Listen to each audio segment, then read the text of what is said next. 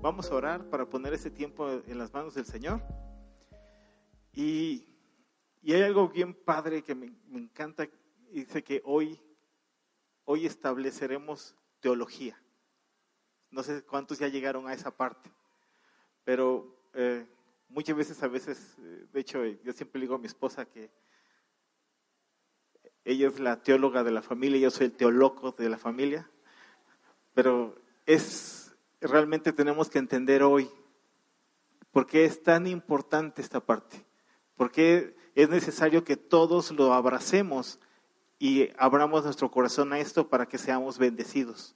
Nosotros primeramente y después nuestros hijos, ¿va? Entonces, acompáñenme cerrando sus ojos. Ah, Padre Santo. Mm. Espíritu Santo, te pedimos que tú seas bienvenido a este lugar, Señor. Señor, queremos, Padre, es por eso que en este momento simbólicamente cada uno de nosotros elegimos por libre voluntad, empezando desconectando nuestros teléfonos, Señor. Señor, no queremos estar conectados a, a otros distractores en este tiempo. Primeramente por amor a ti, Señor, por amor a tu nombre.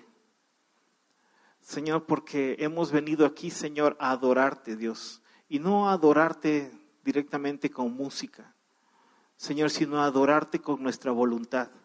De la misma forma como se encontró en su momento Josué antes de empezar la batalla, y que cuando reconoció que el ángel de Jehová estaba enfrente de él, que no era un enemigo, ni siquiera era un amigo, era el ángel de Jehová, era la autoridad a la cual él se sujetaba. En ese momento lo único que hizo es se postró y adoró.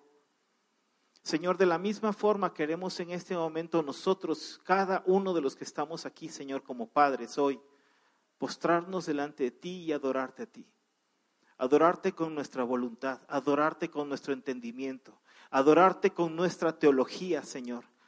Porque hoy, Señor, entenderemos un principio, Señor.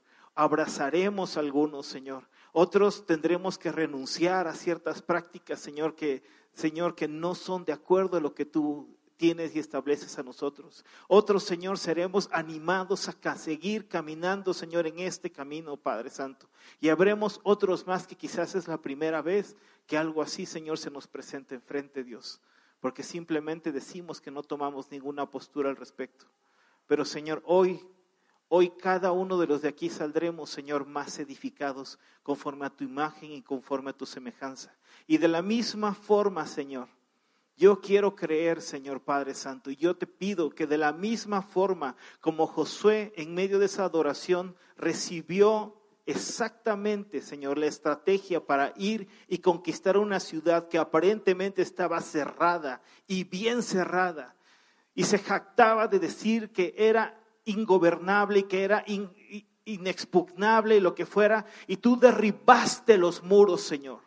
Los derribaste por completo, Señor, y pudieron entrar plenamente, Dios, y tomar y conquistar. Padre, te pedimos que así sea hoy, Señor. Danos tú las estrategias, Señor.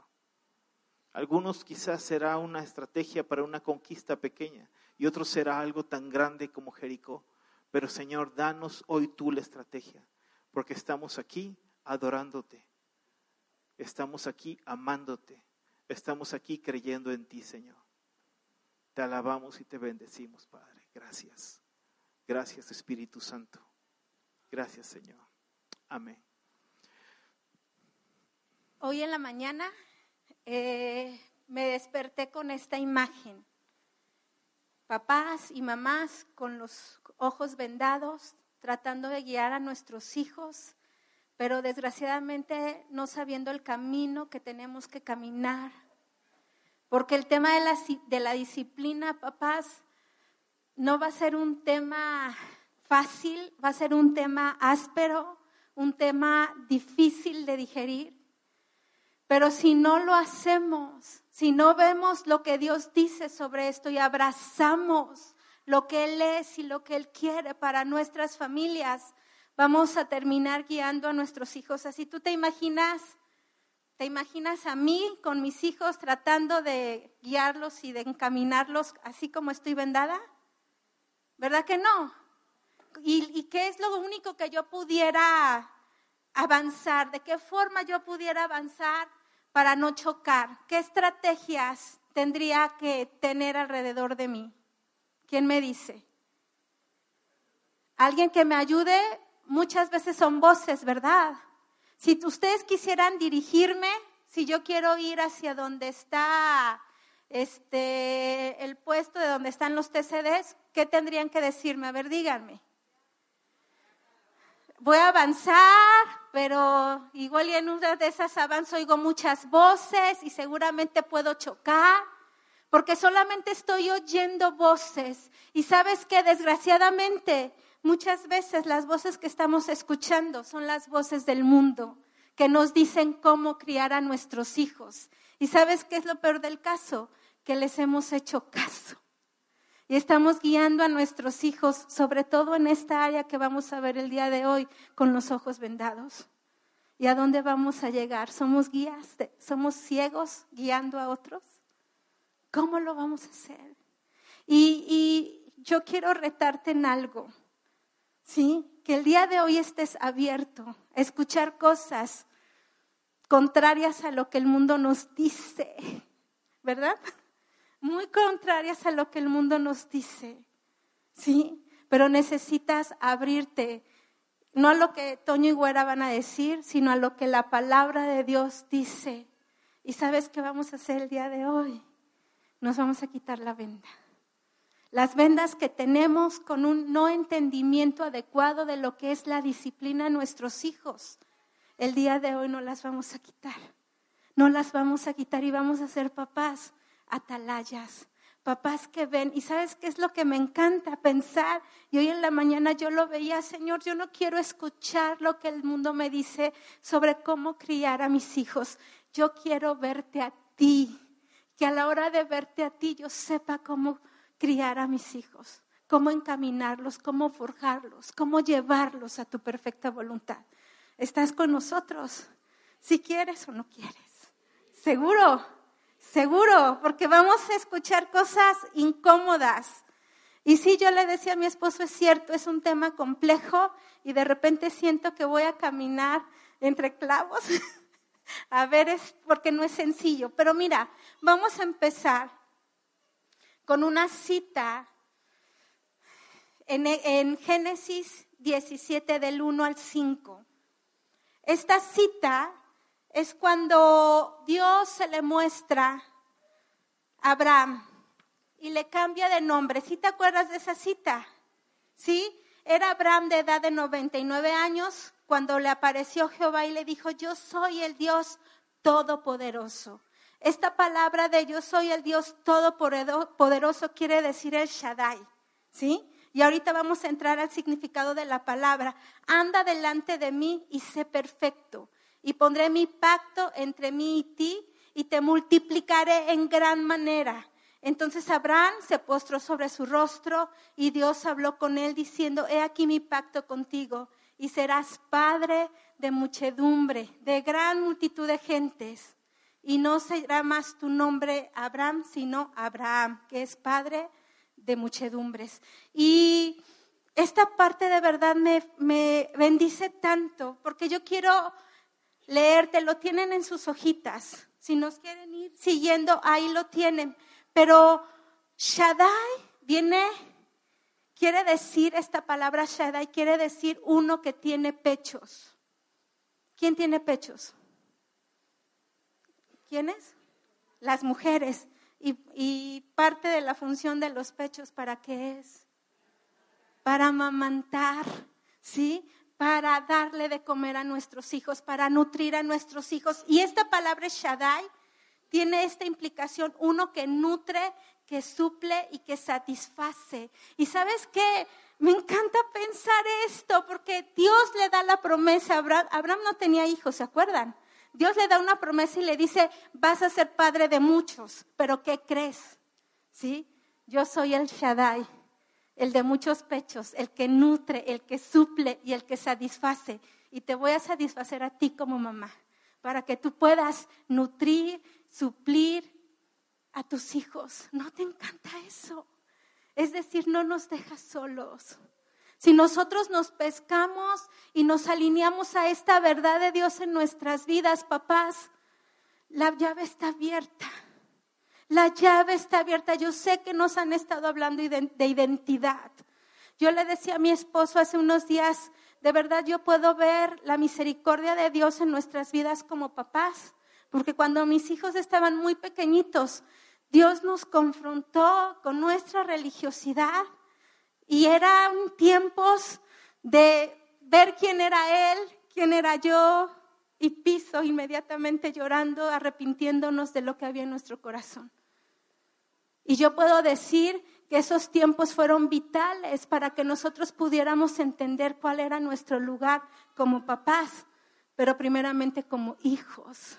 Y yo en estos versos, escuchando el Shaddai, yo te nutro, yo te suplo, yo te voy a satisfacer en lo que necesitas.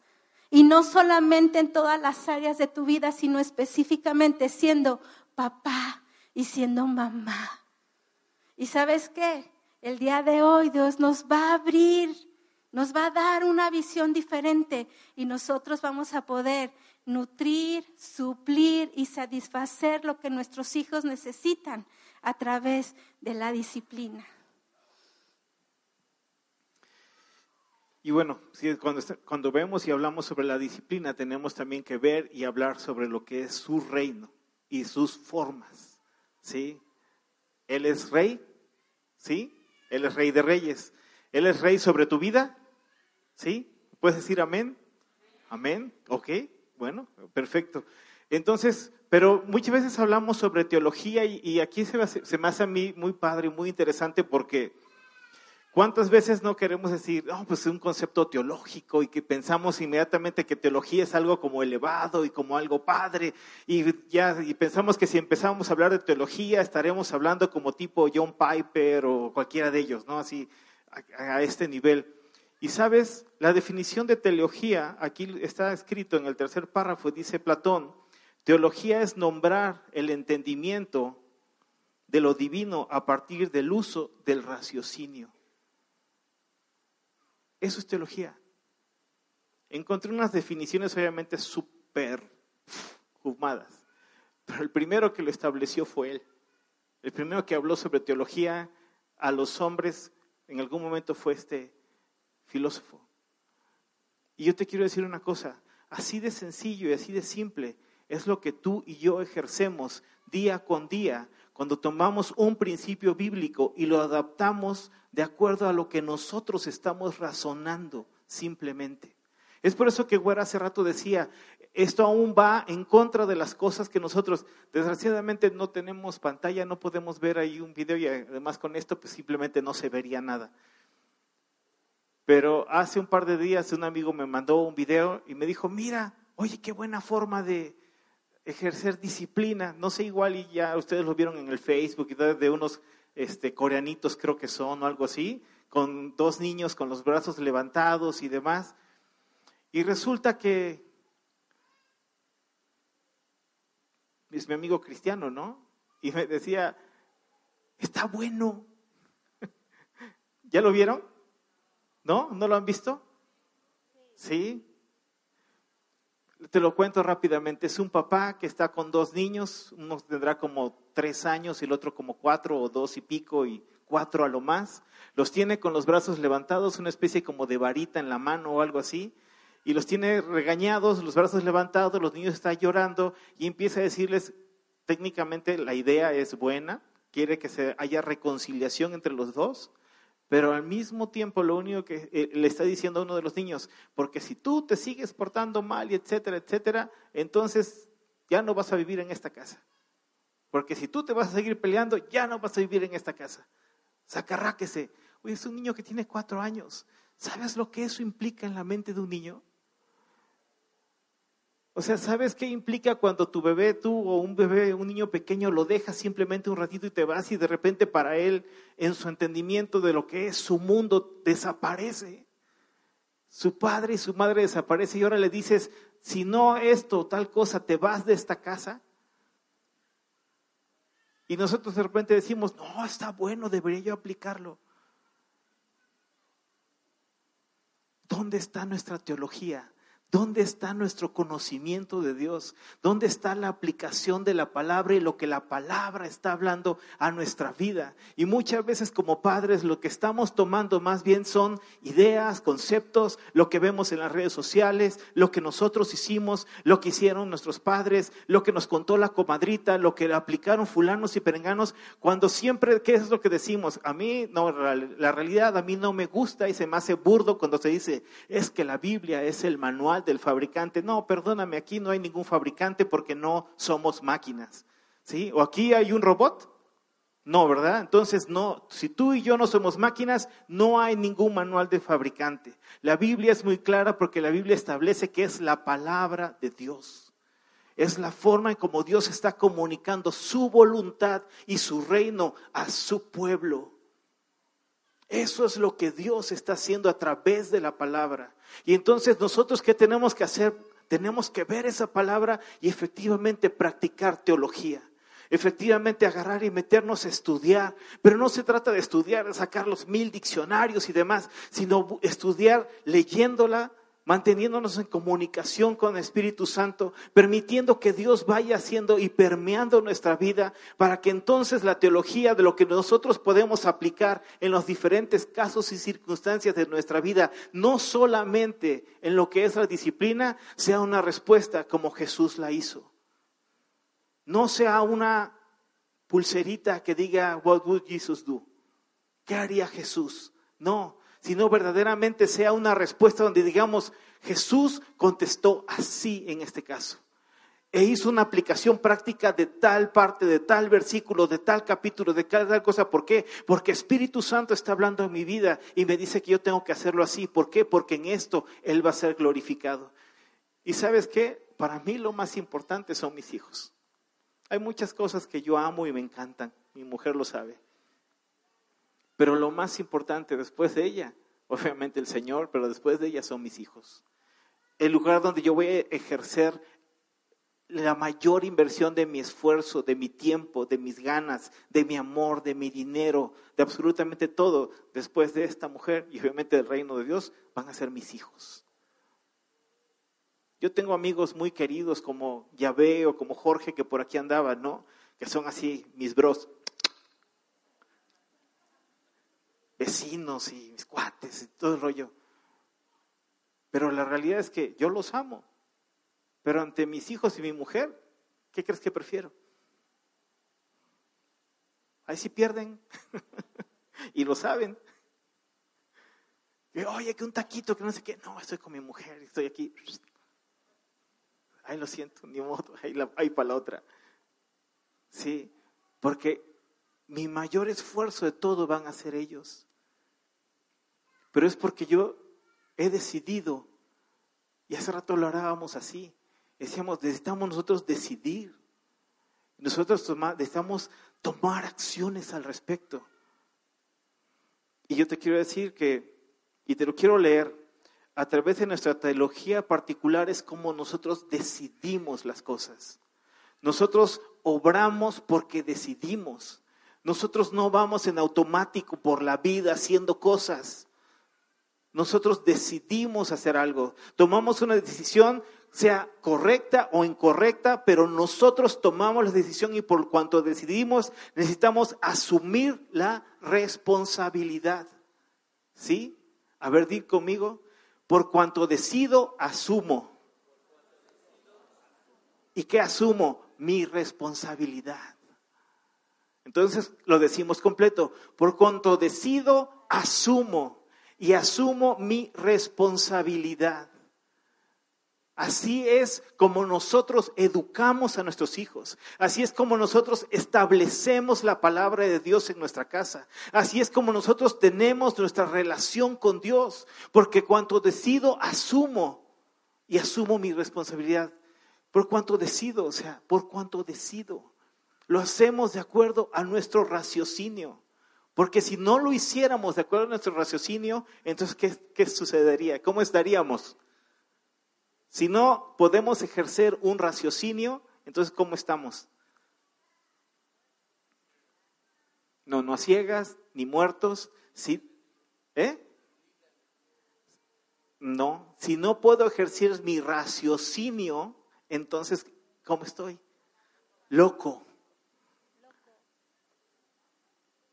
Si no puedo ejercer mi raciocinio, entonces estoy loco. Así de sencillo.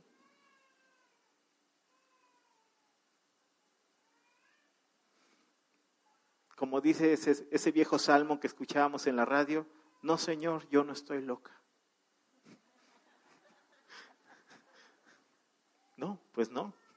Entonces, ejercemos nuestro raciocinio para las cosas. Y si nosotros lo hacemos de acuerdo a los principios de Dios, entonces estamos dando una cobertura.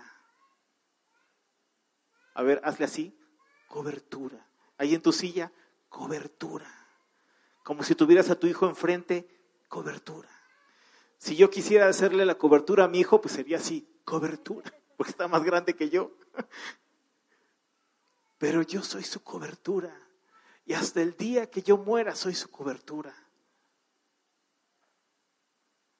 No importa que él tenga 80 años y yo tenga 110, seguiré siendo su cobertura. Yo tengo 48, estoy a punto de cumplir 49. Mi mamá tiene 73 años y ella sigue siendo mi cobertura. Y me encanta cuando me abraza y me chiquea y ora por mí, me bendice. Y sabes qué, también es una bendición cuando me llama para, ver, vi esto. Y de acuerdo a lo que estoy viendo de parte de Dios, pum, pum, pum, pum, aso mecha. Me duele más que cuando Ernesto me llama. y mira, que cuando Ernesto me llama, tiemblo. Entonces, si nosotros somos una cobertura espiritual, significa que somos nosotros también los que si no ejercemos la cobertura adecuada, le abrimos la puerta al diablo hacia las diferentes situaciones que pueden suceder en nuestra casa y sobre nuestros hijos. Perdón, pero no es Hugo e Isa en niños. No son tampoco, ¿sí? El equipo de pastorado juvenil, que aquí está Ever y Anayeli, y todos los demás, no son. No es tu encargado de reuniones de hogar, tampoco es. No es Ernesto Alonso y su esposa, no. Somos nosotros. Si yo soy la cobertura, entonces yo también soy el responsable. Y si el, y si el diablo entra a mi casa y destruye, roba y mata de acuerdo a lo que él hace en su naturaleza, entonces yo soy el responsable porque yo soy la cobertura. Nadie más. Nadie más. Ahí podemos decir ante eso, yo soy el responsable. A ver, pero con ganas, como decíamos hace yo soy el responsable. Ah, caray, está fuerte, ¿no? Está fuerte. Pero eso es establecer teología. Eso es establecer con raciocinio lo que Dios quiere hacer a través su palabra y su reino y toda su bendición, su poder, su potencia, su majestad, lo increíble que es Él en nosotros y en nuestras familias. Y en esta parte muy importante es sus formas, ¿verdad? Sobre las nuestras. Y aquí tenemos Mateo 26 del 50 al 54, es una historia que la conocemos, ¿sí? Cuando Jesús va a ser aprendido llega uno de los, de los discípulos y mi marido me decía, fue el primer mucha orejas, porque le, le, corta la oreja a uno de los que venían a aprender a Jesús, y la recuerdan? Y, y en estos versículos este, dice, le dice Jesús, Él vuelve la espada a su lugar porque todos los que perecen eh, mueren en, van a morir espada quien ejerce espada. ¿Acaso piensas que no puedo orar a mi Padre y que Él no me daría más de doce legiones de ángeles. Es, de verdad para mí era, Señor, ¿en qué planeta vivo? Sí, porque cuántas veces yo estoy cortando orejas porque quiero hacer las cosas a mi forma. Este hombre creía que esa era la forma de detener lo que estaba pasando. ¿A poco no? Le voy a cortar la oreja. Voy a reaccionar cortando la oreja. Y Jesús le dice, hey, ¿no sabes quién soy? ¿No crees que si esta fuera la forma, yo oraría a mi Padre y me mandaría docenas de ángeles para que esto no pasara? Jesús lo podía hacer, ¿sí o no? Sí, pero dice, pero no es esa la forma, no son tus formas, ¿sí? Son mis formas. Y, y, es clara la escritura porque dice, pero ¿cómo entonces se cumplirían las escrituras de que es necesario que así se haga? Y sabes que vamos a ir viendo versículo tras versículo en donde nos dice la forma que es necesaria que así se haga para disciplinar a nuestros hijos. ¿Qué vas a decidir? ¿Por tus formas o por las formas de Dios? Las formas de Dios son las mejores, son las mejores, aunque tengamos que renunciar a nuestros pensamientos y a nuestras formas y a nuestras propias experiencias. No iba a ser la forma de nadie, no va a ser la forma de nadie, sino la forma de Dios. Así es Así sucede cuando establecemos límites y bendecimos con la disciplina a nuestros hijos, cuando los criamos de acuerdo al corazón de Dios y a su palabra. Es necesario que así se hagan, papás. Y lo que vas a escuchar en un rato más, es necesario que así se haga. ¿Decidimos por sus formas? ¿Sí o no? ¿Seguros? ¿Segura? ¿Sí? Lo vamos a hacer. Ok. Ahora, aquí en esa parte que es Isaías capítulo 3, versículo 4 y 5, ojalá lo puedan, puedan buscar, ojalá los versículos. Tiene, es, todo esto que escribimos tiene un chorro de versículos. Y de veras, eh, conocen, todo el mundo tenemos ya, ya no computadoras, sino acceso a Internet. Eh, una página que se llama BibleGateway.com, ¿sí? Ahí están todas las versiones de Biblia que quieran y en todos los idiomas. Está padrísimo. Digo, hay muchos otros lugares más de recursos para estudios y demás, pero busca las versiones para que lo puedas leer. Ahí, aquí te lo estamos indicando en el documento cuáles son las versiones. ¿sí? Bible, con, y, con w Búscalo, de veras. Utiliza tu teléfono, además de Facebook y chismear un ratito para instruirte en la palabra del Señor. Ah, y en esta parte es bien tremenda cuando lo estaba leyendo porque está diciendo, en ese momento está escribiendo el profeta de parte de Dios y le dice, y Dios está diciendo, haré que sus líderes sean muchachos y que niños pequeños sean sus gobernantes.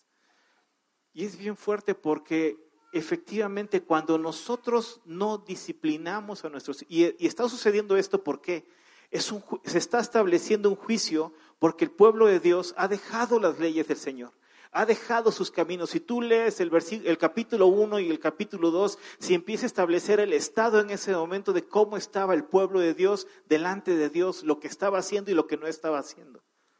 Es, es bien tremendo y está, así lo pone, pero están mal.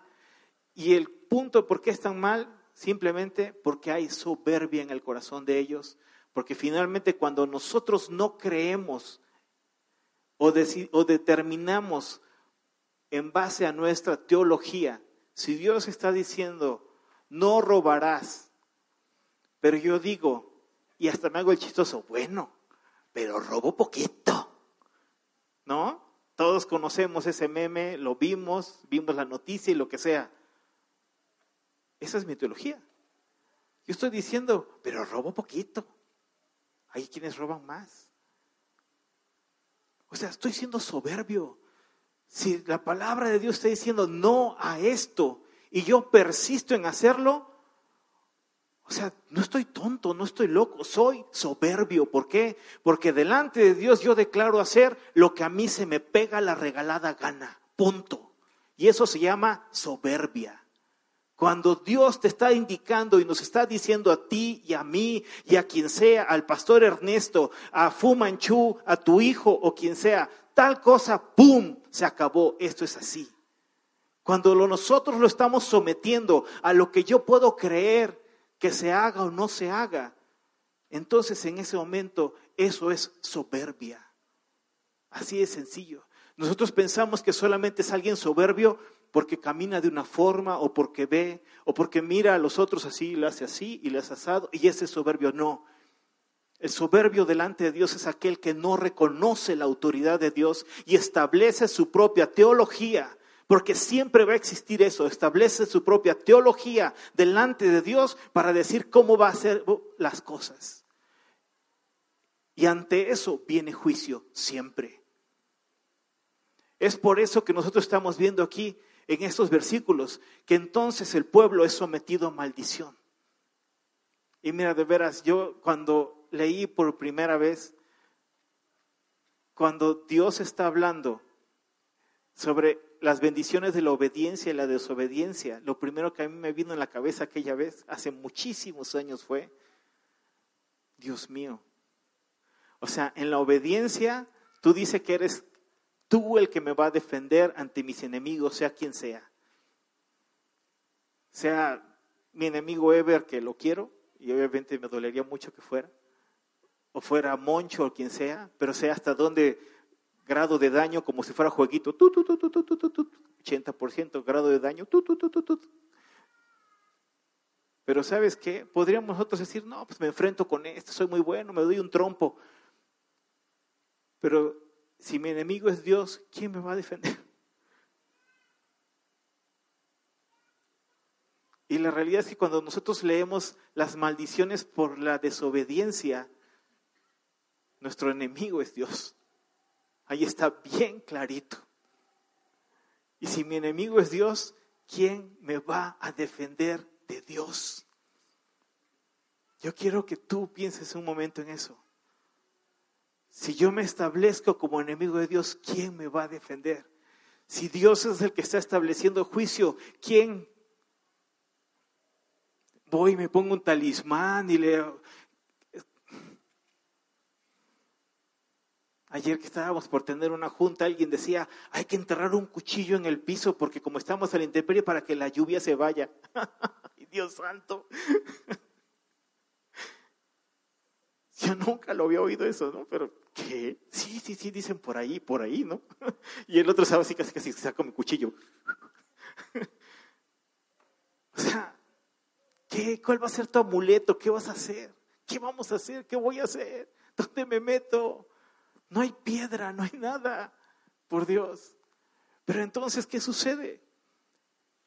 Que entonces sucede esto que está pasando aquí, que los líderes son muchachos, que los niños son gobernantes, que los jóvenes insultan a sus mayores, porque precisamente al no establecer límites y disciplina de acuerdo a las formas de Dios, que eso significaría me meto ante la presencia de Dios para reconocer que necesito de Él, entonces no hay derecho, sino anarquía. Así de sencillo. A veces pensamos, no, pues es que sería yo anárquico si me visto de cuero, me pongo chinchetas, me pongo el pelo punk y sí, queremos rock. No, no, no. ¿Puedo ser anárquico que está de moda? ¿O neoliberal? Y efectivamente, como dice aquí la definición, en la anarquía es ausencia total de estructura gubernamental en un Estado. Llamado, tú y yo vivimos en un Estado. Y no hablo del Estado mexicano. Vivimos en un Estado soberano y absoluto. Y no hablo de México como república. ¿Cuál es ese Estado? ¿Cuál, Ana? El reino de Dios. El reino de Dios. Y hay rey en la casa. Hay rey en la casa. Hay rey en la casa. Y ese rey es el que tenemos que llevar delante de nosotros y a un lado y atrás y al otro lado y arriba y abajo y establecerlo con nuestros hijos permanentemente porque hay rey en la casa, hay rey. Pero nosotros somos los que decidimos si somos anárquicos. Decíamos hace rato, es, es nuestra decisión, es nuestra decisión. Híjole, ¿sabes qué?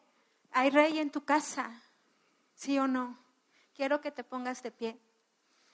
Porque si entendemos, si entendemos que aún establecer disciplina implica que haya un rey en nuestra casa e implica decir no a la soberbia, no a la anarquía, tiene peso, ¿sí? Yo quiero, si vienen esposo y esposa, quiero que se tomen de la mano por favor, de las manos y vamos a orar dos minutitos, un minutito. Y vamos a establecer que en nuestra familia, Señor, creemos, Padre, que en la familia Maldonado Legaria hay un rey en la casa, que hay un rey que gobierna, Señor, nuestra familia, Señor, nuestro matrimonio y a nuestros hijos. Señor, lo proclamamos. El rey de reyes gobierna nuestra casa. El rey de reyes gobierna nuestra casa. Y Toño y yo, Señor, solamente hacemos tu perfecta voluntad, Señor. Decidimos por voluntad propia no caminar en nuestras formas, sino en las formas de gobierno del rey de reyes y del señor de señores. Declaramos, Señor, que la familia Maldonado Legaria tiene el estandarte de los, del reino de los cielos, que la vida de David y de Valeria están marcadas por el reino de los cielos, Señor, que ellos son de los que habitan en este reino, en este reino que es tu reino. Gracias, Señor, gracias. Amados, es tan importante, papás. Es tan importante si lo lográramos entender que necesitamos, si gusta sentarte, que necesitamos urgentemente su reino y sus formas y su autoridad sobre tu autoridad como papá y como mamá. Mira, Proverbios 29, 15 dice, la vara y la corrección. A ver, va de nuevo. La vara. ¿Qué es esto? ¿Qué dice la vara? No dice otra cosa. ¿Qué dice? ¿Cómo? Pregunté el domingo a mis niños del discipulado que cómo los disciplinaban sus papás. Y creo que solo uno me dijo que con vara con el cinturón, con la chancla voladora, con la vara de bambú. Y yo me quedé, a ver, ¿con qué niños estoy tratando? Me equivoqué de salón, me quedé con el ojo cuadrado, que solamente un chiquito me hablara de la vara. Y creo que este es un tema complejo, ¿verdad? No a todos les gusta, ¿o sí? No, y ni les pido quién disciplina con vara, ni les pido las manos, ¿verdad? Porque igual y son muy poquitos, pero no importa porque estamos a tiempo de establecer su voluntad y sus formas. La vara y la corrección dan sabiduría. ¿Cómo? ¿Qué dan? ¿Quieres que tu hijo sea, sea sabio? ¿Sí lo quiere? ¿Sí? Entonces, ¿qué necesita? ¿Vara y? ¿Qué necesita? Y corrección. Seguimos leyendo y dice, mas el muchacho consentido avergonzará a su madre. Y vimos una imagen de, de, una mamá así tirada, así ya no podía, y una niña poniéndole el pie encima así. ¿Y sabes qué quiere decir consentido? Un hijo consentido es un hijo sin disciplina, que está acostumbrado a hacer siempre su voluntad sin que nadie lo corrija. Hacer siempre la voluntad de uno es anarquía. Sí, ¿verdad? Qué fuerte. Si no damos vara y corregimos a nuestros hijos, los estamos llevando a un lugar que seguro no queremos que lleguen. Tú y yo seguramente hemos orado para que nuestros hijos sean sabios, y necesitamos seguir orando. Pero la forma práctica de que ellos sean sabios es a través de la vara y de la sabiduría. Y te voy a decir algo, no se trauman, ¿eh?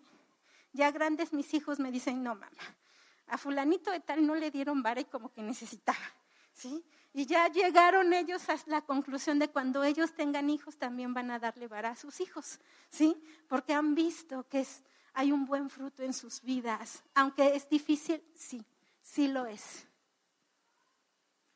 Ah, mi amor, espérame. Espérenme, esto es muy importante. ¿Y, y por qué? Si tú te das cuenta en tu hojita, yo les pongo alerta. Si hemos cedido en esto, en cómo educar a sus hijos, ¿en qué más vamos a ceder? Y yo estoy alarmadísima por esta cartilla de derechos sexuales de los adolescentes y de los jóvenes, en donde consideran adolescentes y jóvenes a niños desde los 10 años de edad y en donde parte de sus, de sus derechos es a decidir de forma libre, autónoma e informada sobre su cuerpo y su sexualidad, a manifestar públicamente sus afectos, derecho a ejercer y disfrutar plenamente su sexualidad. Un niño desde los 10 años. Se los quiero enseñar a ustedes. ¿Sí? Y ahí vienen más, vienen más, pero ¿sabes cuál es mi alerta? Si yo cedí, si como papás hemos cedido en escuchar las voces y las formas del mundo y no disciplinamos a nuestros hijos, vamos a, ceder en que nos digan cómo tenemos que educar sexualmente a nuestros hijos. Un niño que hace su voluntad siempre y que no es corregido, ¿tú crees que no se va a meter a tener relaciones a la hora que quiera? Aunque tú le digas que no. Por supuesto, porque no está acostumbrado a corregir su voluntad. No está acostumbrado a someter su voluntad.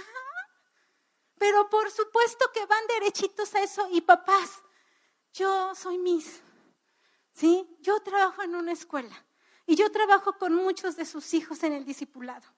Y yo sé de lo que te estoy diciendo, ¿sí? Hemos cedido en disciplina con nuestros hijos. Hemos escuchado lo que el diablo quiere que escuchemos y, y hemos tomado como bandera esas ideologías. Lo vamos a hacer ahora con temas sexuales, con ideología de género. Si no sabes qué es eso, investiga porque tenemos que levantar nuestra voz en oración y en todo. Disciplinar es un mandato. Dilo conmigo, disciplinar es un mandato. Disciplinar es un mandato. Lo estamos viendo, ¿verdad? La palabra de Dios habla sobre cómo disciplinar con vara. Nosotros hemos dado en diferentes ocasiones talleres para papás con hijos pequeños y etcétera. Y ha habido ocasiones en las que podemos avanzar y a veces hasta dos sesiones sobre el mismo tema, disciplina, vara. Y siempre mil cosas, mil rollos. Es que no, como decía Güera, es que se van a traumar. Es que mi hijo es muy, o mi hija es bien inteligente, bien abusado y entiende la primera. Yo le digo, mira, mira, vas a ver. Y casi, casi a ver. La manita, la manita. Ahorita, ahorita. O sea, no, no es una mascota. Tu hijo y mi hijo no es una mascota. Es un hijo de Dios que necesita que la palabra sea aplicada en su vida, como en ti y en mí necesitamos que la palabra sea aplicada. Así de sencillo. Y si la palabra dice que se tiene que dar vara, entonces vamos a dar vara. Vamos a disciplinar. Lo que dice en este momento Proverbios 13, 23, perdón, 13 y 14 dice, no dejes de disciplinar a tus hijos, la vara de castigo no los matará. Esa parte me encanta. ¿Sí? Fue escrito hace muchos cientos, miles de años para que tú y yo estuviéramos tranquilos ante Div y el psicólogo de tu escuela y mil gentes y los abuelos y etcétera diciéndote no, no lo hagas porque lo vas a traumar. Mira que luego salen locos. No, no por eso. Dice aquí, no dejes de disciplinar a tus hijos, la vara de castigo no los matará. La disciplina física bien puede salvarlos de la muerte. O sea, no manches. O sea, si eso no es una razón de parte de Dios para que nosotros atendamos el consejo, Entonces, o sea, si Dios mismo nos está diciendo, si tú haces esto, esto bien puede salvarlos de la muerte. Yo no voy a levantar manos para pedir un testimonio de alguien que haya tenido un hijo que estuviera a punto de morir. A mí me pasó, nos pasó cuando Valeria tenía, estaba bebita, tenía apenas un año y meses. O sea, fue horrible, fue espantoso ver que tu hija se desmadeja, le metes el dedo en la garganta, no reacciona, la levantas, horas, haces esto, haces el otro, no nada. Vaya, te avientas al coche, te metes, la otra esposa toda panzona con el otro en camino, te avientas en sentidos contrarios, vas a toda velocidad a llevar al hospital porque no reacciona, no absoluta, o sea, haces lo que sea con tal de salvarlo de la muerte. ¿A poco no? Lo vemos, los que hemos vivido esa experiencia, haces lo que sea. No te importa, ibas en sentido contrario, ¿qué me importa que se hagan a un lado, que no aparezcan? Porque yo necesito salvar de la muerte a mi hija. Y si nosotros, si el Señor nos está instruyendo y nos está diciendo, porque la vara, la disciplina física bien puede salvarlos de la muerte, de veras, es anarquía cuando nosotros no queremos hacerlo. Es anarquía que nosotros establezcamos una teología o establezcamos filosofías humanas por encima de lo que el Señor nos está diciendo cuando Dios nos dice, esto puede salvar a tu hijo de la muerte. Yo entonces no entendería. Nosotros a veces, y aquí hago la referencia, no, no, no, no, le decimos a alguien, no dejes de congregarte porque te enfrías. Acuérdate que los carbones se enfrían cuando se sacan. No, no dejes de congregarte, porque como dice la escritura, como algunos tienen por costumbre. Aquí lo escribo, se los, se los escribimos. Entonces, no dejemos de disciplinar como algunos tienen por costumbre. ¿Sí? ¿Y qué es costumbre? Dice que es un hábito o tendencia adquirida por la práctica frecuente de un acto.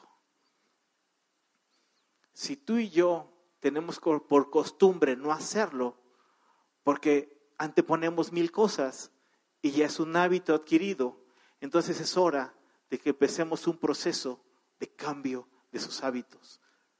Que el Señor nos ayude, que el Señor nos socorra. Fíjate bien, disciplina, esto no viene escrito, pero lo puedes escribir. Disciplinar es enseñar, adiestrar o instruir. Es guardar una ley, una norma o una regla. Eso es disciplinar. Disciplina viene del latín discipulus. Y esto me encanta, que es imponer un orden necesario para llevar un aprendizaje. Imponer un orden necesario para llevar un aprendizaje. ¿Sí? Es decir, la disciplina tiene que ver con entrar en un orden. ¿En qué orden vamos a entrar? ¿En qué orden? El de Dios. Y es un orden necesario para tener un aprendizaje. Y la palabra, fíjate bien, discípulo, viene de la misma palabra de disciplina, que es quien se somete a este orden para tener un aprendizaje. ¿Quiénes de nosotros queremos que nuestros hijos sean discípulos y discípulos de Cristo? Pues yo. Entonces, ¿qué necesitan hacer? Entrarán un orden necesario para recibir un aprendizaje. ¿No es así? ¿Sí o no? Ahora, parte de la disciplina, y como lo hemos visto en los versos anteriores, tiene que ver, pues sí, con un castigo físico. Es decir, pues ejercer la vara. Y hay una razón por la cual es la vara, y no dice saque el cinturón. A mí me pegaba con cinturón mi papá y era horrible. Quien pegue con cinturón de verdad no lo haga. Es, horrible. O la chancla, pues no, y lo vamos a ver en un rato más, pero es la vara la que necesitamos utilizar. Nosotros no somos jueces de nuestros hijos cuando aplicamos la disciplina. No es el, la persona perfecta o la mamá perfecta, no es eso. Vamos a ministrar su corazón. Somos, somos un instrumento de Dios para liberarlo de la muerte. Que somos un instrumento de Dios para liberarlo de la muerte. Es eso lo que tú estás haciendo cuando estás disciplinando a tus hijos. Y recordemos, la disciplina es, una, es imponer un orden necesario.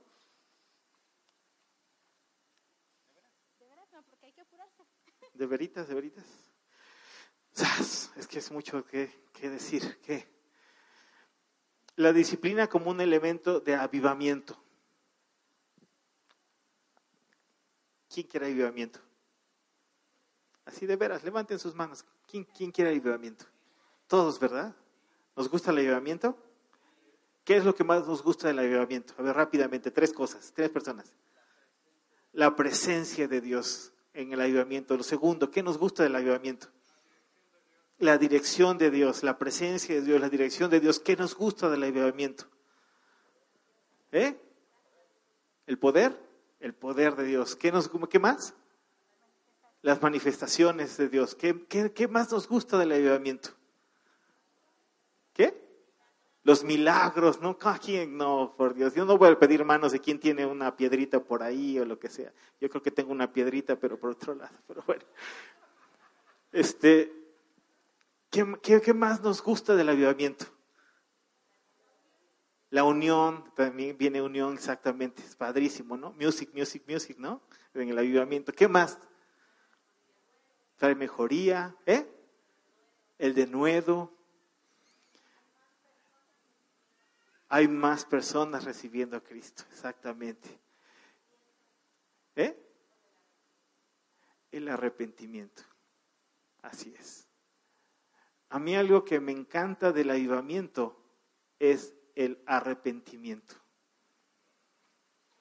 Todo lo demás me gusta, pero me encanta que lo primero que sucede cuando irrumpe el Espíritu Santo en avivamiento es que trae arrepentimiento. Porque si yo nada más me quedo como en el canal, ¿no? Que yo creo que muchos lo vimos en YouTube del Design and Wonders y todo el relajo y el rollo, está padrísimo. Y todo lo que decíamos. Pero lo primero que trae es arrepentimiento. ¿Qué fue lo que sucedió? ¿Cuál fue la respuesta de la multitud cuando Pedro habló por primera vez por el poder del Espíritu Santo ante esa multitud? ¿Qué fue lo primero que exclamaron?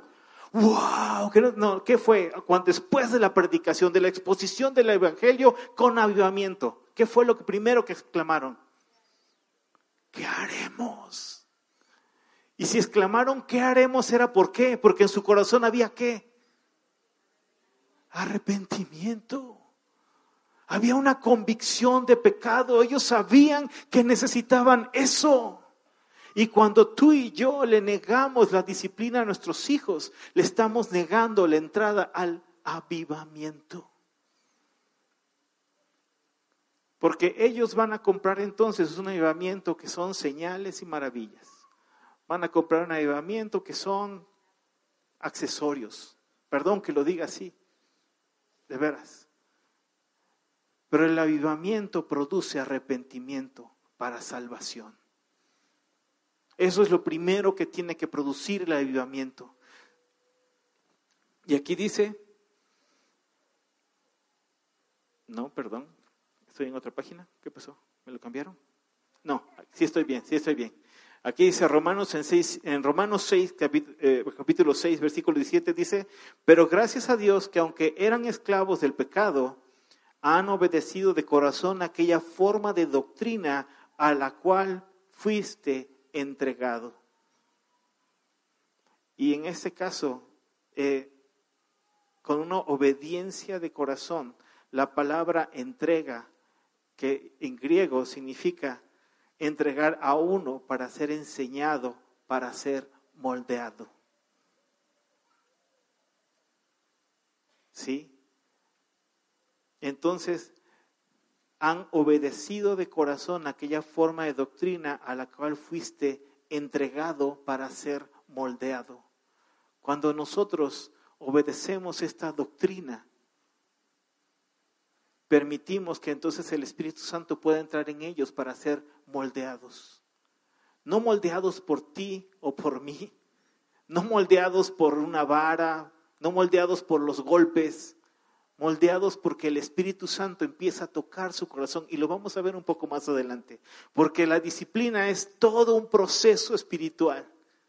¿Qué es la disciplina? todo un proceso espiritual. No es pegar por pegar, no es nada más porque me voy a... No, no, no, no, no. Es un proceso espiritual. Y bueno, vamos un poco más rápido porque obviamente hay demasiada información. Y justo a la otra hoja, la página 10, dice disciplina como amor espiritual. Y aquí en esta parte, primera de Juan, eh, primera de Juan capítulo 3, versículo 1, la primera parte dice, miren con cuánto amor nos ama nuestro Padre, que nos llama sus hijos, y eso es lo que somos. Cuando la palabra está diciendo eso y de esa forma y con exclamativos y demás, o sea, ¿qué somos entonces para el Padre? Hijos. Somos hijos. Y si somos hijos, entonces ¿qué seremos? Somos hijos amados, ¿no? Un hijo es un ser amado. Y entonces, si el Padre nos ama y el Padre es espíritu, entonces su amor, ¿qué tipo de amor es? Su amor es un amor espiritual. Y obviamente lo sabemos porque leemos 1 Corintios 13, ¿sí? Es la definición del amor y todos conocemos que existe el amor ágape y hablamos de ese tipo de amor, pero en la disciplina se está formando también el amor espiritual en nuestra vida, porque Dios al que ama, disciplina y azota a todo aquel que toma por hijo. Así de sencillo. Entonces, si tú y yo decimos, sí, soy un hijo de Dios, y hasta lo cantamos, ¿no? En los, en los domingos en la alabanza, soy un hijo de Dios. Pues si eres un hijo de Dios, entonces vas a estar dispuesto a ser disciplinado y a ser azotado. Porque si eres un hijo, Dios te lo va a aplicar. ¿Sí o no? Y te lo aplica a ti, me lo aplica a mí. Se le aplica al pastor, se le aplica al pastor Ever, se le aplica a quien sea. Se le va a aplicar. ¿Por qué? Porque nos ama. Y por cuanto somos hijos, entonces ejerce su amor espiritual.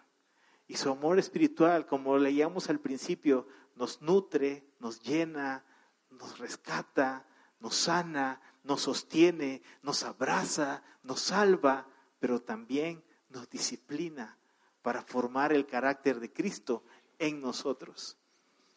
Y este amor espiritual tiene todo que ver con Juan 3:16. De tal manera amó Dios al mundo que dio a su Hijo unigénito para que todo aquel que en él crea no se pierda, sino que tenga vida eterna. Y tú y yo, cuando vamos a disciplinar a nuestros hijos, sea con la vara, ¿sí? sea como sea un tiempo fuera en algunos casos, o cuando van creciendo, quitándoles privilegios y demás, porque hay varias formas de disciplinar. Cuando tú estás en este proceso de traer orden a sus vidas para que reciban un aprendizaje, donde tú y yo tenemos que permanecer es en el amor de Dios. ¿Sí? No podemos permanecer ni pararnos para disciplinar y entrar en estos procesos mm, parada en mis experiencias pasadas, ¿sí? Cuando, cuando yo estaba, bueno, toda mi vida mi mamá me ha dicho, somos cuatro hermanos, y siempre mi mamá me dijo, güera, la que más se parece a tu papá eres tú. Sí, la que más se parece a tu papá eres tú. Y la experiencia con mi papá de chica, ellos no eran cristianos, ya nos convertimos ya un poco más grandes, pues mi papá me pegaba con cinturonazos, mi papá pues no sabía cómo corregir y demás. Entonces, y un hombre muy iracundo además. Entonces, cuando mi mamá me decía eso, y estaba yo embarazada de, mi primera hija, yo decía, Señor, no puedo, no puedo ser como mi papá. Él no te conocía, yo no puedo entrar a todo lo que tiene que ver la maternidad de parada desde ese lugar. Yo no lo puedo replicar, yo no lo puedo reproducir. Y yo me sentía tan incapaz de poderlo hacer. Hasta que un día, un día Dios me dijo, estaba yo ya casi a punto de dar a luz. Y me dijo, güera, tu nombre el día de hoy es, el día de hoy es herencia nueva. Y yo pensé que lo hablaba de mi hija. Y Dios me hacía entender que no era ella, que era yo. Una herencia diferente a la que había recibido de mi papá terrenal. Sí, es decir, si mi papá reaccionaba de una forma súper violenta conmigo, yo ya no iba a ser así, porque yo estaba recibiendo una herencia de mi Padre Celestial y yo iba a comenzar este proceso de ser mamá, no con una herencia terrenal, sino con una herencia celestial. Y mira, al rato lo vamos a decir. Pero de verdad, de verdad, de verdad, de verdad, de verdad, nosotros tenemos que pararnos en este lugar de amor, porque yo tenía el riesgo de pararme en el lugar de ira. ¿Y tú te imaginas disciplinando a mis hijos una mujer iracunda? ¿Te imaginas cómo iba a acabar eso? Iba a destrozar la vida de mis hijos. Y yo no podía. Pero ¿sabes qué? Por eso Él es el Shaddai, para ti y para mí. Y por eso tú y yo, si somos nacidos de nuevo, si somos, somos nacidos de nuevo, ¿sí? Somos hijos, ¿sí? ¿Y por qué somos hijos? Porque nacimos o no, y nacimos de nuevo, ¿sí? Somos hijos porque somos nacidos de nuevo. Entonces tenemos una herencia diferente a la de nuestros papás. Y así es que no vamos a ejercer nuestra labor de disciplinar a nuestros hijos bajo mis traumas, mis experiencias, mis formas, sino de acuerdo a lo que Él está diciendo y está estableciendo. Y esto es bien importante porque muchas veces nosotros pensamos que el hecho de que yo, como no pensamos en disciplinar, sino pienso en el hecho de que yo le pegue a mis hijos, va a separar mi corazón de su corazón, porque le estoy pegando a mi hijo o a mi hija lo estoy maltratando. No, no, no, no, no. Por eso tenemos que entender que la disciplina es amor espiritual. La disciplina es no le estoy pegando. Y nosotros tenemos que entender, porque aquí está escrito, o sea, ¿qué es lo que dice Malaquías y aún qué dice Lucas 1.17? O sea, que cuando Él haga volver, Él hará volver el corazón de los padres hacia los hijos. De lo contrario, entonces, sino cuando Él vuelva, herirá la tierra con maldición. Y nosotros no nos llevamos con nuestros hijos o tenemos broncas o apenas nos hablamos, ah, pero clamamos por su regreso y no entendemos que si Él viene y los corazones están separados, ¿qué va a hacer? Su respuesta va a ser herir la tierra con maldición. Ah, pero clamamos porque venga. O sea, si entendemos nuestra teología del absurdo a veces. Si entendemos que es una teología del absurdo, ¿cómo puedo clamar porque venga cuando yo no busco el corazón de mi hijo o de mi hija? Cuando yo no me he asegurado que su corazón y mi corazón estén juntos. Si Él viene en automático, Él hiere la tierra con maldición. Y eso es lo que pedimos. Tenemos que entender tenemos que discernir, amado y amada. Tenemos que pedir, Espíritu Santo, revélame lo que tu palabra está estableciendo, lo que tus principios inmutables dicen de un lado y otro. O sea, cuando nosotros ejercemos disciplina en nuestros hijos, nosotros no somos vengadores, no estamos vengándonos de ellos. No estamos azotándoles, no somos juez y verdugo, no somos alguien que está llegando para quebrarlos, no, estamos ejerciendo amor espiritual. Pero si nosotros no antes nos abrimos a recibir ese amor espiritual de parte de Dios como Padre, entonces es imposible que nosotros podamos transmitírselo a nuestros hijos. Si nosotros no nos abrimos para decir, yo como hijo busco el corazón del Padre, corro a su presencia, entonces yo tampoco puedo ver para entonces dejar que mi hijo se acerque a mí. ¿Por qué? Como decía Güerita, por mis fobias, por mis rollos, por mis broncas, por las cosas que yo tengo en mi cabeza. Y es allí en ese punto cuando el corazón de mi hijo y de mi hija están junto a mí, entonces es como dice aquí en Lucas 1.17, se forma un pueblo bien dispuesto. Se establece un pueblo bien dispuesto. Y bien dispuesto no significa que va a estar dispuesto para venir a la iglesia los domingos. Y bien dispuesto va a ser para venir a su grupo de universitarios. Y bien dispuesto va a ser para... No, dice la escritura que va, es la misma palabra, el mismo concepto que se utiliza Cuando constructores levantan un edificio con la idea desde el principio de continuar hasta que ese edificio esté terminado y equipado con todo lo necesario. Aquí no se habla de que nuestros hijos se van a quedar en obra negra porque hasta ahí me alcanzó. Pues ya nada más con que le ponga puertas, mi hermano. Ya nada más, hay que nos metamos con un cuartito. No. Dice que ese concepto, cuando dice está bien dispuesto, es que se empieza la construcción, pero ya se tiene en mente hasta lo último que le falte a ese edificio. ¿Sabes qué? Yo quiero ver a mis hijos totalmente construidos, siendo casa de Dios, siendo un lugar que sea una morada de su espíritu, digna y preparada y lista, y sus muros y sus columnas derechas, aplomada. Así es como yo quiero que tú también veas a tus hijos. Vamos a pasar a las ideas prácticas, que es lo de verdad, es la forma casi, casi el manual para disciplinar a nuestros hijos. Y, yo sí quiero que nos quede algo claro aquí. No solamente está enfocado, aunque el ejemplo está muy relacionado a eso, a solamente a niños pequeños que son a los que les das vara. Es lo mismo. A nosotros nos ha tocado disciplinar hablando, pues entrando en un diálogo con nuestros hijos ya grandes los dos y confrontar por ciertas situaciones o comportamientos o actitudes de ellos. Nos ha tocado hacerlo ya verbalmente, ya nos sacamos un, una vara y nos ha tocado ni siquiera tener que quitar algún privilegio sino con solo la palabra hablar y establecerla y ver cómo hay un quebranto y, bueno, y vemos la mano y la bendición de Dios. Entonces, esto es práctico, pero no es exclusivamente para papás de hijos chiquitos. Si tú tienes papás de jóvenes y de adolescentes, esto, ¿sí? Esto te va a servir muchísimo. Cuando nosotros disciplinamos, necesitamos conocer el corazón de nuestros hijos. Sí, necesitamos conocer y ese corazón se conoce todos los días y todo el tiempo. La vara solamente es una herramienta con la que se aplica la corrección.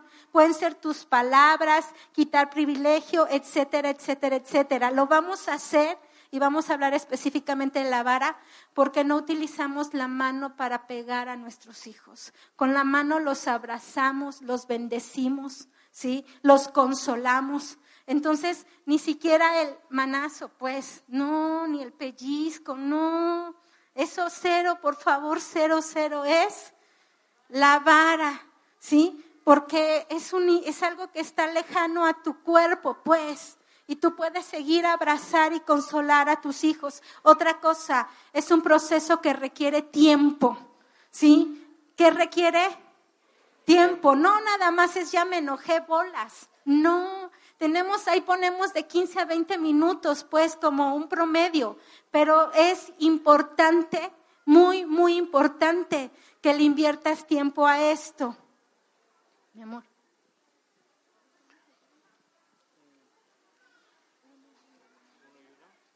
A ver, muy rápidamente, como tips o como referencias en lo que vas teniendo, tomando a tu hijo y llamándolo. Nunca, jamás, nunca, nunca, nunca disciplines a tu hijo enojado.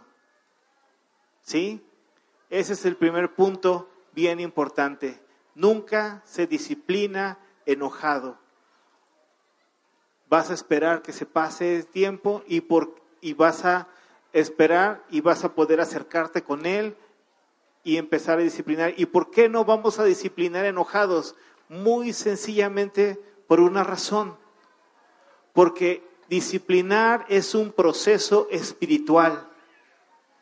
Y si disciplinar es un proceso espiritual, entonces yo necesito escuchar la voz de Dios para ministrar el corazón de mi hijo, de mi hija. Nunca uses palabras altisonantes, groserías, injurias, etcétera, burlas ni demás. Vamos a ministrar el corazón de nuestros hijos y Él necesita ver que hay una coherencia para escuchar la voz de Dios a través de su boca. La intención es mantener siempre su corazón cercano al nuestro. Cada vez que necesitemos disciplinar a nuestros hijos, vamos a procurar disciplinarlos en un lugar con privacidad. Nunca tampoco vamos a agarrar y enfrente de toda la gente, ah, chamaco, qué No, no, no, no, no, no, no. Vamos a buscar un lugar con privacidad. Necesitamos. ¿Por qué? Porque vamos a ejercer amor espiritual. ¿Sí? Y si nosotros, puede ser que a lo mejor ahí esté la abuelita, el abuelito, la tía, alguien y empiezan inmediatamente, ay, no, no, no, no le pegues a mi niño, no le pegues a mi niña, no, ay, mira cómo me lastimas y me haces llorar a mí también. Sí pasa, ¿no? Sí pasa, sí pasa.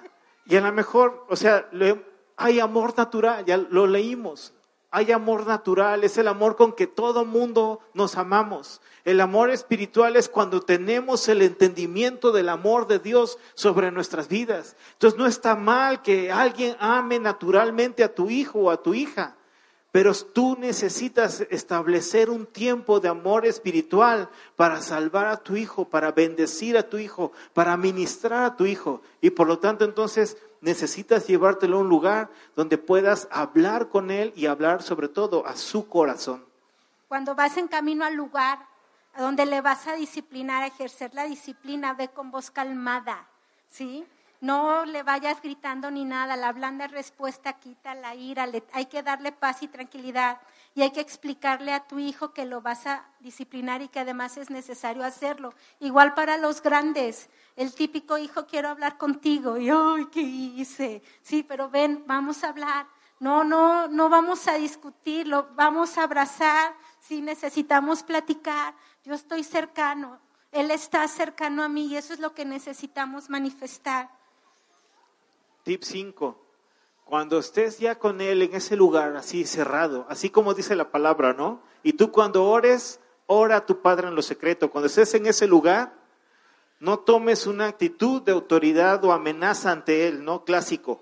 Es que esto y el otro, y hasta te paras más erguido. No, no, no, no. Acércate, que tu cara esté junto a su cara.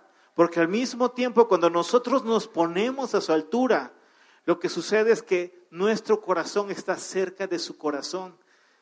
Ya estás en el proceso de disciplina. ¿Tú no crees que Él está angustiado? Claro que sí. Necesitas proveerle la cercanía que Él necesita. Que entienda bien por qué lo vas a disciplinar, igual a los grandes. No los disciplinamos porque son malos. ¿sí? No, no, no. A mí me encantó algo y el domingo lo hablábamos con los niños en el discipulado, nosotros como papás, como autoridades, ¿qué es lo que hacemos? Y la disciplina es parte de eso. Es que cada vez sea más congruente sus acciones, o sea, su hacer con su ser. ¿A poco no? Ese es el objetivo. Ahorita está siendo desobediente, pero él no está llamado a ser desobediente, ¿o sí? No. Entonces su acción y su hacer desobediente, ahí está y me distrae. No, papá, ubícate en lo que Él es, ¿Él que es? Un hijo de Dios, un hijo que va a ser un hijo maduro, un hijo obediente. Y es en eso en lo que nos tenemos que centrar. Este rollo de, es que te disciplino porque lo que haces hace que Dios se enoje. No, por favor. No, no, no, no, no. Porque esa es nuestra muletilla muchas veces. Yo te estoy disciplinando porque yo sé quién eres tú y lo que Dios ha llamado en tu vida y lo que vas a hacer en Él. Y para eso necesitas ser forjado y necesitas ser formado en esto, esto y esto. Una vez que tu hijo entendió por qué se va a disciplinar, estamos hablando de los niños pequeños obviamente, con respeto y cuidado, se van a desnudar sus nalguitas no sobre el pantalón, se van a desnudar sus nalguitas, te lo vas a acomodar en las piernas, le vas a pedir, vas a sacar tu varita, mira, yo aquí traigo, esta era la varita de mis hijos, hoy sirve para hacer el huevito de revuelto, ¿sí? Y con esto así eran, o sea, yo no tenía que agarrar, o sea, yo no tenía que hacerle así y suápatela, o sea, no. Mi técnica era solamente así. De la orillita, ¡pum! Un solo golpe seco, vámonos. ¡Pum! Dos, así. Normalmente empezábamos con tres y empezábamos ahí a ver cómo iba su corazón. Pero aquí, por ejemplo, ahora sí que esto es comercial, varitas normales, ¿no? Para poder quebrantarlos, normalmente es de 3 a 10. Esta es, esta varita se llama Nunca te dejaré ir al infierno. Y esta otra es, aunque corras te voy a alcanzar, porque es más larga. Pero es necesario. No, y recuerden, por favor, no es con la mano, no es con la chancla. Por lo menos tres, máximo diez. El propósito es que generen ellos quebrantamiento y arrepentimiento. Después lo abrazas. Sí, hijo, hija, te amo. Con lazos de amor hemos sido atraídos hacia Dios, caray. Sí, esto es súper importante, papás y mamás, pero creo que usualmente nos pasa a las mamás, que queremos disciplinar ya que desobedeció 50 veces, ¿a poco no? Es que ya te dije 50 veces y no me haces caso, ¿sí? ¿Me entienden? ¿Se reconocen en esto? ¿Sí? Mamá, papá, no lo hagas, jamás. Hijo, te dije esto, ¿no? Ah, está bien, mi amor, ven, ven, ven, ven, vamos al cuarto. Necesitamos disciplinar, ta, ta, ta, ta.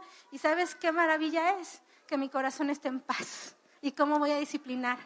En paz, sin enojo, sin ira. Entonces, disciplinamos a la, a la primera, sin más. Y lo están oyendo los niños, ¿verdad? Disciplinamos a qué? A la primera, a la primera. Y en amor, atrayéndolos a nuestros corazones. Una vez que terminaste de disciplinar, como decía Güera, le abrazas, le sueltas y nuevamente vuelves a preguntar, y aún hasta con los grandes. Y como decía Güerita, o sea, a mí me, en este tiempo que mis hijos ya, mi hija en la universidad, mi hijo ya en sus últimos años de bachillerato, te llamas, confrontas, se quebrantan, lloran, y después de eso ministras, abrazas, ya está el quebrantamiento. Necesitan la palabra de Dios, necesitan que reafirmes lo que Dios está hablando de ellos en ese momento. Es algo bien importante, porque no se trata nada más que haya castigo, que haga llanto, que te digan que sí, me arrepiento de ser malo. No, ellos no son malos, son hijos de Dios. Necesitamos reafirmar qué es lo que Dios está diciendo de ellos en ese momento. Y es un excelente momento para que aún una referencia bíblica la volvamos a reafirmar. Y finalmente vuelves a acercarlos a ti y les profetizas. Mira, hay palabras, ¿sí? Para mí, nuestro hijo es amado, ¿sí? Y es algo tan claro que su nombre significa el amado. Y es un niño y un joven y será un adulto y un padre conforme a su corazón. Porque eso fue lo que habló Dios a nuestras vidas desde antes de que Él naciera. ¿sí? Valeria es alguien que ha visto sus ojos desde que estaba en mi panza. Val vio los ojos de Dios. Por eso tiene esos ojos tan grandotes y tan hermosos. ¿sí? Y ella es entendida en los tiempos. Y, y será, irá creciendo en madurez en esto. Y esto que yo te estoy diciendo a ti, ellos lo saben. Y cada vez que puedo, yo se los repito. Y se los repito. Un 10 de mayo en lugar, bueno, ellos me dieron algo, pero yo les hice un regalo, yo les hice una carta como mamá. Y yo les escribí lo que Dios ha dicho a nosotros de ellos para que no se les olvide, porque te voy a decir algo, cuando van creciendo, ¿quién tiene hijos jóvenes, adolescentes? Levanten la mano. ¿A poco no que cuando van creciendo como que se les olvida? De repente dices, ¡ay, qué pasó! Como que se les olvida y dices, no, yo se lo voy a recordar y yo se lo voy a recordar. Y esos tiempos de disciplina, tú le vas a recordar lo que ellos son y vas a profetizar sobre sus vidas. Y así en ese tiempo, de igual forma, tú oraste, bendijiste, etcétera, pero es algo que es muy importante, que ellos también oren. Ellos también tienen que orar. ¿Por qué? Muy sencillamente, porque ellos mismos deben aprender a buscar a Dios en medio de sus debilidades. Es el momento perfecto. Ya se quebrantaron, ya lo reconocieron, ya absolutamente todo. Ya oraste por ellos, ahora tu hijo, tu hija, busca a Dios, habla con Él, exprésate.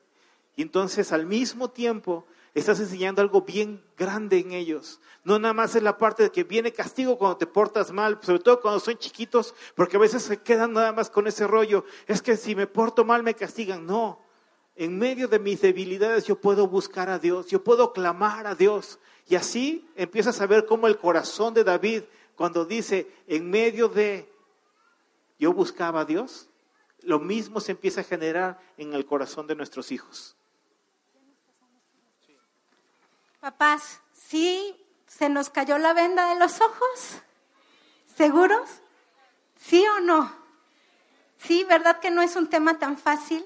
Pero vamos a ponernos todos de pie. Y para cerrar este tiempo, ahí al final de sus hojas vienen varios, varios versículos de lo que es la, la disciplina y la corrección y yo lo voy a leer y ahí estás con tu esposo, ya estás con tus hijos cerca de, de ti, si gusta pasar el grupo de alabanza.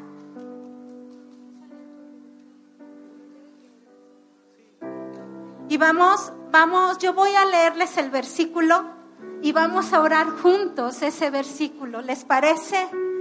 Vamos a orar con los ojos abiertos y vamos a orar con la palabra de Dios. Y la palabra es viva y eficaz y penetra hasta lo más profundo de nuestros corazones y del corazón de nuestros hijos. Proverbios 29:15 dice, la vara y la corrección dan sabiduría, mas el muchacho consentido avergonzará a su madre. Señor, te damos gracias porque el día de hoy hemos entendido, hemos entendido que es importante, que es necesaria la vara y la corrección para nuestros hijos, porque ellos serán sabios, Señor. Declaramos que los hijos de nuestra casa, de nuestra familia, son sabios, son sabios, porque en casa hay un papá y hay una mamá que ejercen la disciplina de acuerdo a tus formas y de acuerdo a tu manera, Señor, porque en casa el reino que prevalece y el reino que enseñorea es el reino de Dios, porque en nuestras casas el que gobierna es el Señor, es el Rey de Reyes y el Señor de señores. Y declaramos que no hay hijos sin disciplina, que no hay hijos consentidos que avergüenzan a los padres. Por el contrario, Señor, que estos hijos son corona, son corona de cada uno de los papás que están aquí, Padre. Y si nosotros como padres de familia no hemos sido diligentes en aplicar tus formas y tus maneras, te pedimos perdón. Hemos visto que es necesario el arrepentimiento y como padres nos arrepentimos por escuchar, por escuchar lo que el mundo dice, las teorías del mundo, la ideología del mundo, pero el día de hoy estamos seguros de querer caminar de acuerdo a tus formas y a tus maneras, Padre.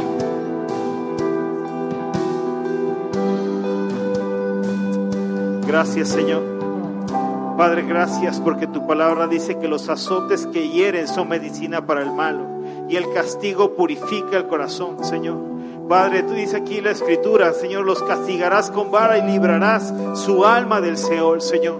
Padre, nosotros estamos aquí queriendo ser, Padre, instruidos, Dios, delante de ti, delante de tu palabra y delante de tu Santo Espíritu precisamente, Señor Padre, para poder rescatar a nuestros hijos, Señor. Padre, no permitas, Dios, que las ideologías, Señor, y aún las formas teológicas del mundo quieran instruir a nuestros hijos, Señor, sino que sea tu mismo Espíritu Santo, el mismo Dios que nosotros conocemos se diga, que sea el mismo Dios de nuestros hijos, Señor, que el mismo arrepentimiento que nosotros vivimos de avivamiento para salvación, que sea el mismo arrepentimiento que ellos conozcan, Señor, para que en ellos también haya un avivamiento para salvación, Señor, cada día de su vida, Padre Santo.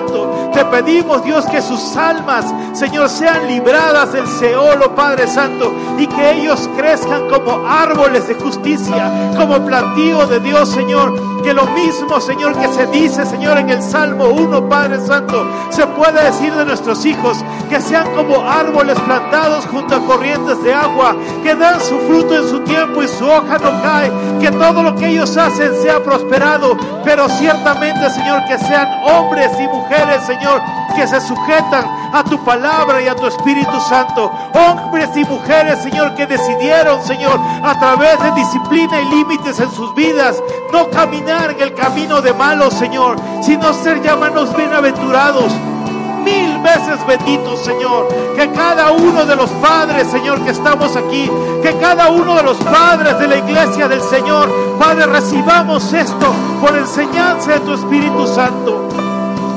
Padre, enséñanos e instruyenos en tu amor espiritual, Señor. Enséñanos e instruyenos en tus leyes y caminos, Señor. Gracias. Hebreos 12:6 dice, porque el, el Señor al que ama disciplina y azota a todo aquel que recibe por hijo.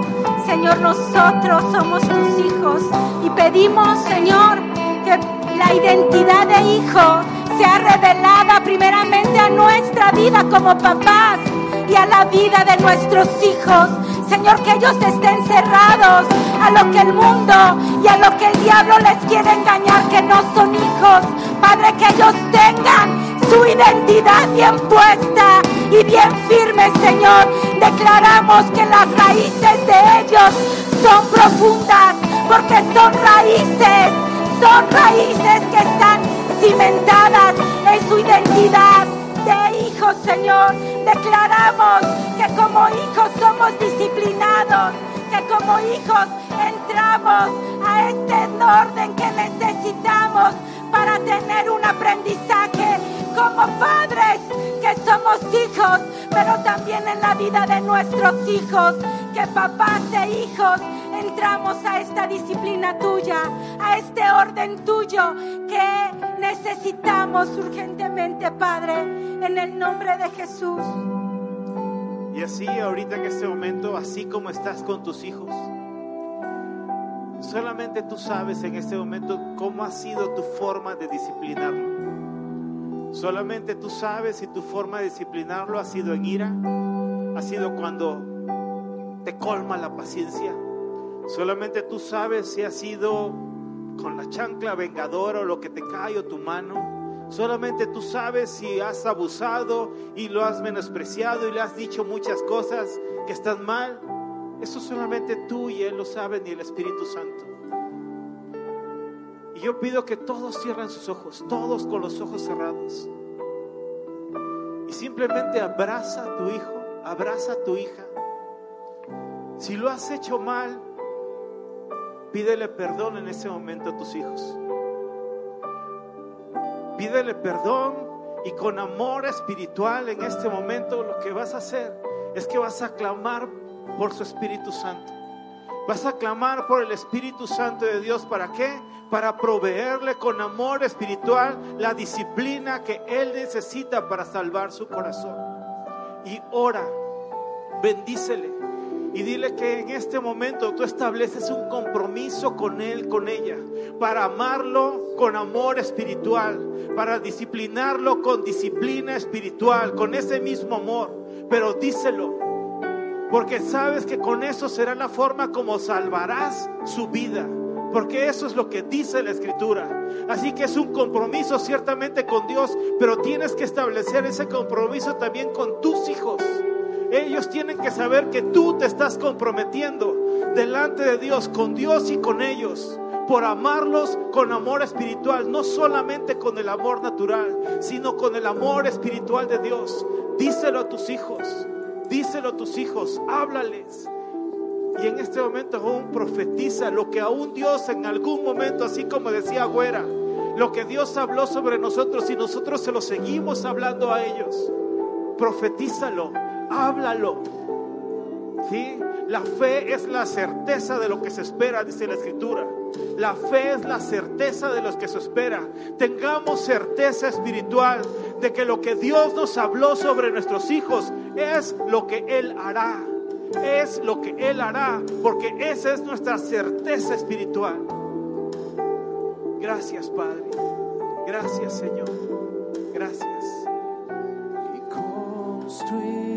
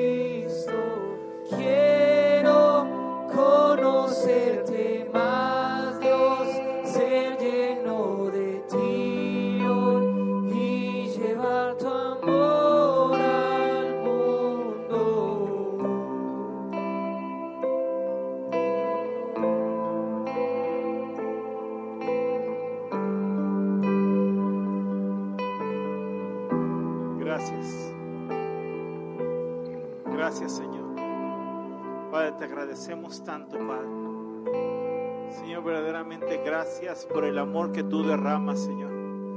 Porque hoy podemos entender, Señor, que tú derramas tu amor espiritual, tu amor que nos rodea, tu amor que nos salva, tu amor que nos sana, pero al mismo tiempo amor que nos instruye, amor que nos disciplina, amor que pone límites para que vivamos seguros.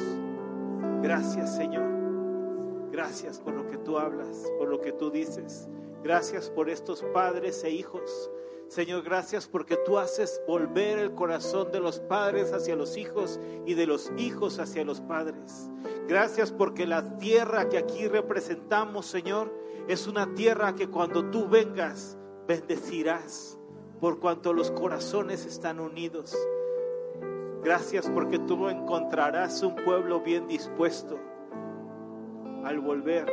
Un pueblo, Señor, que ha sido, Señor, preparado para ser levantado sin que falte cosa alguna, Señor. Gracias, Señor. En tu nombre, Jesús.